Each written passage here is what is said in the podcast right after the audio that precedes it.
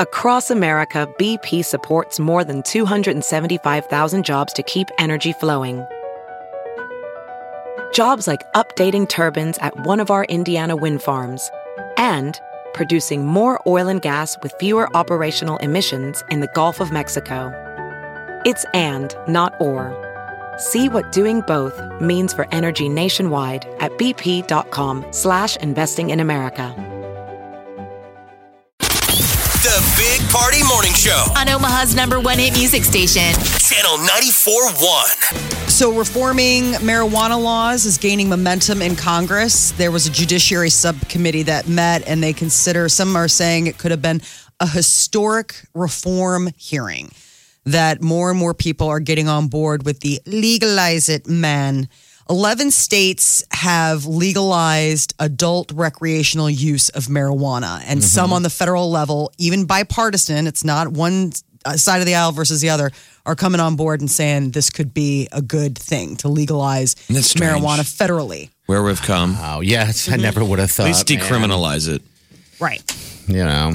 So a majority of Americans support legalization. I mean, it's it's got a lot of momentum. I just remember 20 or 30 years ago or I Nancy guess- Reagan said, "Don't do drugs. Yes. Just say no." and it was like this huge deal and it was just wackadoos that you would see on the news, Oh, yeah. you with know, the big- barefoot and just, "Hey, man." They everybody." probably weed needed a better PR guy. Yes. You mean the guy with the big giant I'm just weed well, I'm on his just saying hat? In theory, Yeah. that, that You're right. It was a stereotype. Yeah. You were a stoner.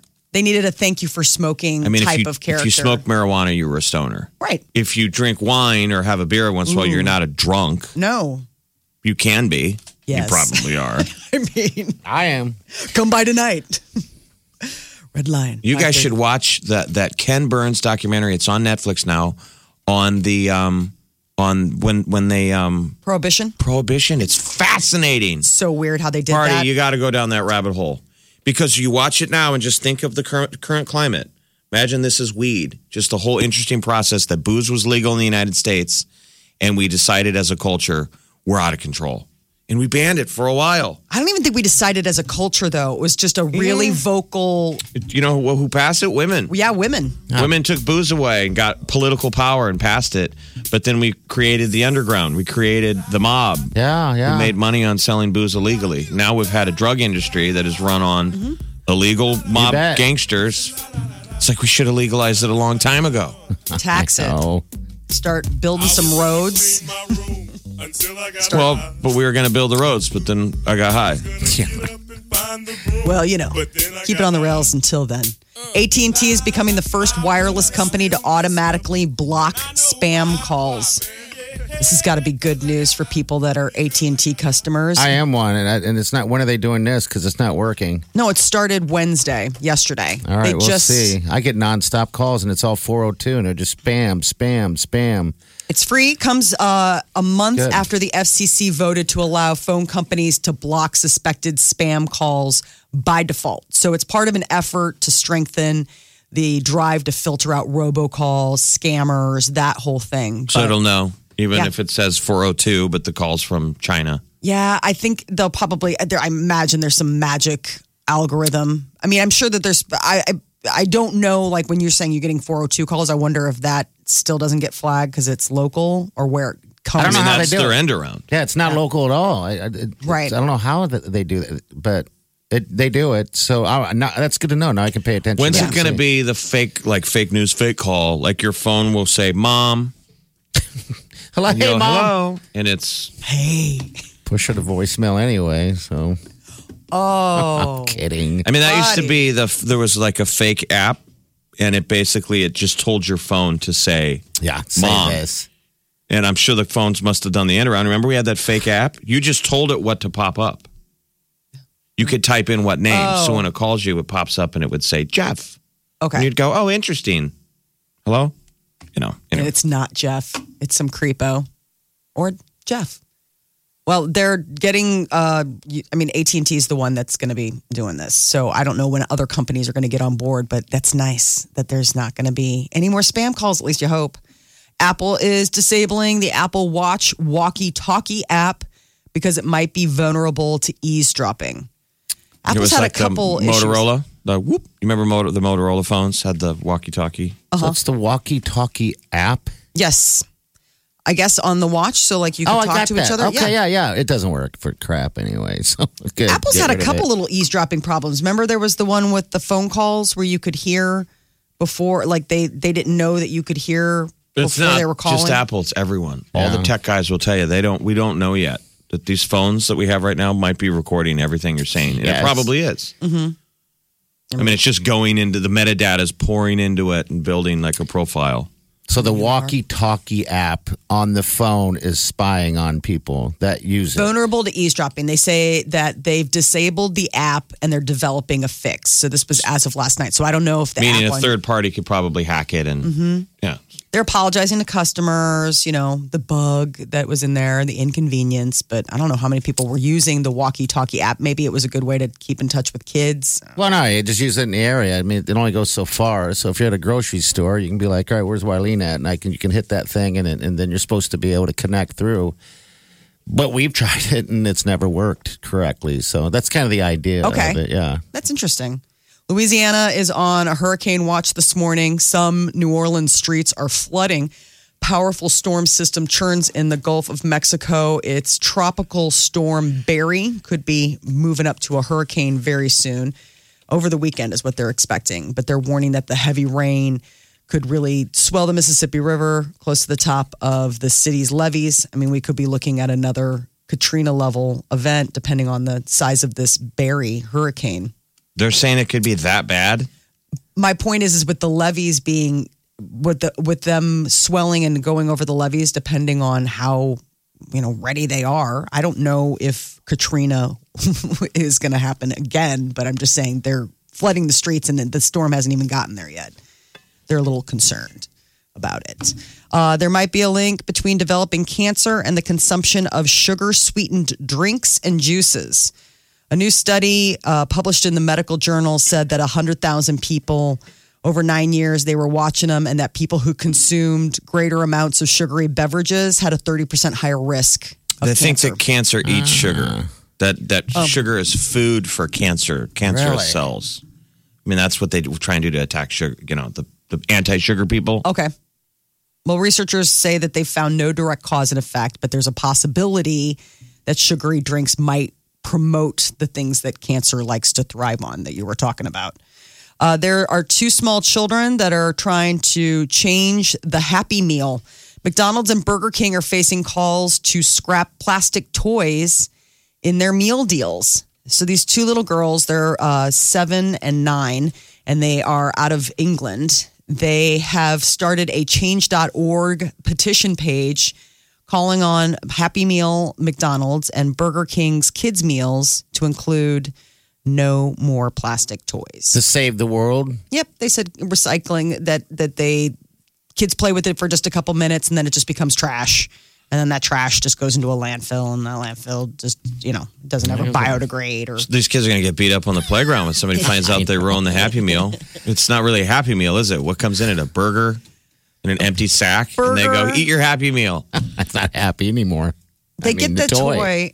I mean, the toys. and it- I have one of the toys from the Happy Meal that they have right now, and it is sitting on the ba- back seat floor of my car. Did it make them happy though in the moment? Do Happy Meals make your kids happy? Yes, for like a minute. Okay, so you agree with these little girls? I mean, I'm fine if they took out the toy. Is my point. Like, I'm fine if they did something. did something else, like yes. coloring, Exactly. whatever, your kids a are already paper spoiled airplane? enough. Yeah. No, it's they already just have enough. Uh, That's these girls are right. I mean, they play with it for a little bit. Sometimes it becomes a precious object, but more likely than not, it's just some silly little thing. How I old would are think they? that some kids that don't get toy. I mean, we do a Seven, to- nine. we do a to- massive toy drive in this building every year. Yeah. there are people that don't have toys. I would think that the toy and the Happy Meal would have a Have a ton of value. value to, Yeah, those- to those somewhere. kids. depends on the toy. They're not like that well made toys. They're like the kind of things that you get when you go to Chuck E. Cheese and you're cashing in your stuff at the end. I mean, they don't last forever. They're they're just meant to be sort of disposable toys. They're not like, ooh, you're gonna play with this Yeah. forever. I mean, I'm sure That's your standard for toys. Happy meal. Play for it forever. no, but I mean uh, I How don't know much what, is a I happy don't know what meal? you're getting at. Like, How I much don't is a know. happy meal? How much is a happy meal? Ugh. can't even remember, like five bucks maybe. Okay. trying to remember because we bought it with a bunch of other stuff. Okay, yeah. So I'm, I'm guessing the value of the toy isn't there. I mean, you know what I mean. And I also think the parents of these young kids are the one that's influencing these kids. I wonder if that's You know, more They're a little too young to be going. I hate plastic toys. Right. I mean, I didn't hear my kids complaining. it's just yeah. more like, no, th- now it's on. n- n- I go to clean out the back seat the other Yeah. day, and there's all the stuff. Oh, those damn toys. there's all the there's all the junk from the road trip. You're like, well, this is obviously a very loved piece of nothing. I don't know how they're- they've looked at this before. McDonald's and Burger King. I don't know if they'll do anything about it, but the Happy Meal might be losing its little piece of happiness.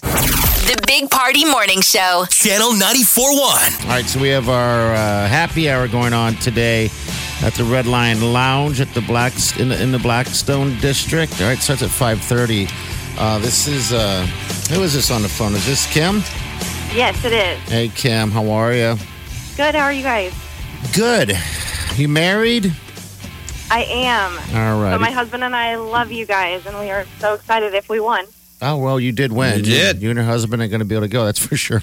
You're going to be VIPs. Woohoo! Perfect. Thank you, You're welcome. Can't wait to meet you, Kim. What's your husband's name? Brad. Kim and Brad. Brad. okay. We have five kids, so any night out is a bonus. Oh So who who's the baby? Is one of them old enough to babysit the others now? No, they're not, but we have plenty of family in town. Oh, Okay. Uh, what are the ages of your children? Ten, eight, four, two, and 8 months. Good Okay. Lord, you need a night So out. are you guys done? Or Yes. probably not, right? I mean, you say you're done, but there's probably another. one. We we should be done, yes. Do you want to be done? So even that fifth one is not an oops. None of these are oopses yet. Uh, two of them were surprises, yes. Surprise. Surprises. Yes, yeah, not that's what we oops. call Yeah. them. Surprises. We used to call them oopses. I Yeah. know. The new verbiage is surprise. yes. Why is that? Because the kids don't want to hear that or something. I mean, I was. I don't even know if I was. An I oops. think I've never every asked, you know? last child is an oops. I'm an Yeah. oops. Nobody In the plans end, for it's the a last. blessing, but yeah, at one point it probably was an What- oops. Yeah, Okay. probably once you get past two, a lot of people want to have a sibling, but uh, once you get to like three plus, that could be in the surprise category. Surprise round. category. Yes, Okay. definitely. All right. Well, we're looking forward to having this conversation uh, again a little bit later tonight, five thirty. Okay. Perfect. Thank you. You're welcome. You're listening to the Big Party Show, On Omaha's number one hit music station. Channel 94.1. Okay. Now the SPs were last night. Yep. What is the big news? Alex Morgan was one of the big winners. You know, obviously Team USA, they had a big day yesterday at the ticker tape parade, and then, man, they crossed the In New York entire City. country. yes. All right. here They said she they, is. they said they put their makeup on in the pl- in the jet. Oh, Yeah, th- They Plenty of changed jet. outfits. They were all dressed up, you know, like for the Oscars. They all looked adorable. But they're like, we did this in the plane. We landed an hour ago. all right. Here's Alex Morgan right here. Sorry, but this is probably the second best trophy we won this week. Uh, Thank you all so much, and congratulations to all the incredibly talented nominees and powerful women in this category. First, my teammates. We did it! I love you guys like sisters, and I have 22 best friends. Oh. Yeah, they were pretty tucker. They're pretty tired. Yes. it was a long day because that parade was at nine thirty or eight thirty yesterday. That's when it started. Right. They probably started drinking at I don't know Sunday. Did they stop? Yeah. I was going to say, how do you hold it together that long? But yeah, congratulations to the ladies. One of the things that I thought was just an interesting aside note the best male golfer was Brooks Kepka, and the best female golfer was Brooke Henderson. I was like, so it's like the only golf people are all Brooks, both men and women. Just thought that was weird. Serena Williams, of course, won for tennis. And then best comeback went to the St. Louis Blues, who went from last in the league in the NHL to going on and winning the Stanley Cup. They say the best moment was Lindsey Vaughn. Oh, really? Um, I missed it all. Dang it. I started watching that Love Island. Tracy Morgan, I thought was a funny host, but They uh, he's getting a lot of flack. People are saying that they didn't think his opening monologue was very good. Got I? Apparently, that's the so that's the the internet's well, that's what the Opinion. internet's job is to do: is to hate on everything. I Mm-hmm. hear ya. changed the channel because ugh, Tracy Morgan just no. Tracy Morgan is dot dot dot not good at this. So apparently he was getting a lot of positive reinforcement. the, the Twitter trolls are going to go away if we don't stop constantly giving them a headline. Do you know what I mean? It's like, why does that steal the narrative? Like, we're quoting, change the channel because I don't like Tracy Morgan. It's like, well, you're not hosting the show, exactly. No. Twitterverse. but apparently they do have an opinion. Matt Lauer's estranged wife has finally filed for divorce. They've been estranged for years. It was 2017. His that estranged he- wife and them have been estranged. Yes, his estranged wife. But I mean, it's like, it's not a recent estrangement, it's an extended estrangement. She's been biding her time two years since uh, they split. Shortly after he was fired, of course, for inappropriate sexual behavior at the workplace. That How do you know always when does you're becoming estranged? Does Yeah, how this does happen that work? overnight, or are there degrees of estrangement? I think it's a slow erosion, and then it's just then you just are. I mean, it's slowly you're withdrawing from each other, and then next thing you know, You just cut the cord. You're yeah, done. you're like not in the same house. And what phase of estrangement is no longer banging? Uh, that's the early stages. oh, that's where it Estrangement. starts. that's the There's people start that of hate it. each other and still hook I'd up. still do it. Yeah, you have your wants. I don't and know if your you're needs. estranged if you're still if you're still you know sharing time like that together. no hate love. You've never had a hate hate love. Hate love. I think Brady knows what I'm talking about. I think I think uh, uh, almost everyone should know what you're talking about. It's the hate relationship that you just love to be in. I don't know what it is, but it's just awful. fueled by anger. God, this is so broken. I Ah. hate this, but I can't get away from you. Just the animal magnetism just of it hate all. it. If it's Matt Lauer, you can't get away because he's locked the door There's that Doors locked. with his with his little desk button. super creepy desk button that he had installed by maintenance when he was over at NBC and that everybody knew about but nobody talked about. Like the, every, all of a sudden this comes out and they're like, "Yeah, I mean, we knew he had the creepy." Like really, we're, nobody was it's going to the- say anything about it. We were just going to go ahead and look the other way as he was being just weird. Is that it? I mean, is that really th- an Yeah, I mean- issue? I, I mean, w- we don't know what was going on behind those doors, right? And did, did people, People in- come out and said I yes, was locked people- in there and he was clawing at me and No, I mean, people in the workplace were like, everybody knew that something what's going on? was in there? something was up. Okay. Yeah. Like I mean, there were people where it was like, yeah, but I didn't want to lose my job. I mean, everybody knew that like Matt was a little bit of a a cad and that, you know, you didn't want to find yourself in the crosshairs of like being alone with Matt in his lair. I'm always amazed that people can't separate their work life with their social life, meaning their sex life. It's like two separate things. yeah. How It do should they be. intercede so much? It's like you can't wait till five o'clock to go home and do whatever the hell you do, whoever you love. Just have it's to the have people it. doing it at work that ruin it for everybody, right? It's like sexual addiction. I mean, I suppose that's why some of them are saying I'm sex addicts. No, I couldn't. Oh, wait. that's the excuse they say. They're not Mm, Right. sex addicts. They're Right. just most people still work in the uh, hook up in the workplace. Most people meet their mate in, In a the work related. Like workplace. the numbers are going up because we all work too much. Where else are you going to meet somebody? Yes, you're right. HR nightmare. Taylor Swift is the highest paid entertainer of 2019 in the last 12 months. So from, you know, 12 months ago, she's earned 185 million dollars. And uh, Kylie Jenner, number two, with 170 million for being on reality television and having a cosmetics line. Kanye West, he has 150 million. He ma- making him the third top earner, followed by Lionel Messi in soccer, and then Ed Sheeran. So a lot of singers. Uh, Three of the f- top five are singers. One's a soccer, and one's like I don't know what we call it, an influencer or personality. But three of the top six are soccer players. Yes, no, two of the top six are Top soccer. seven. It's Neymar, Yes, so- R- Ronaldo, Yeah, making the cash.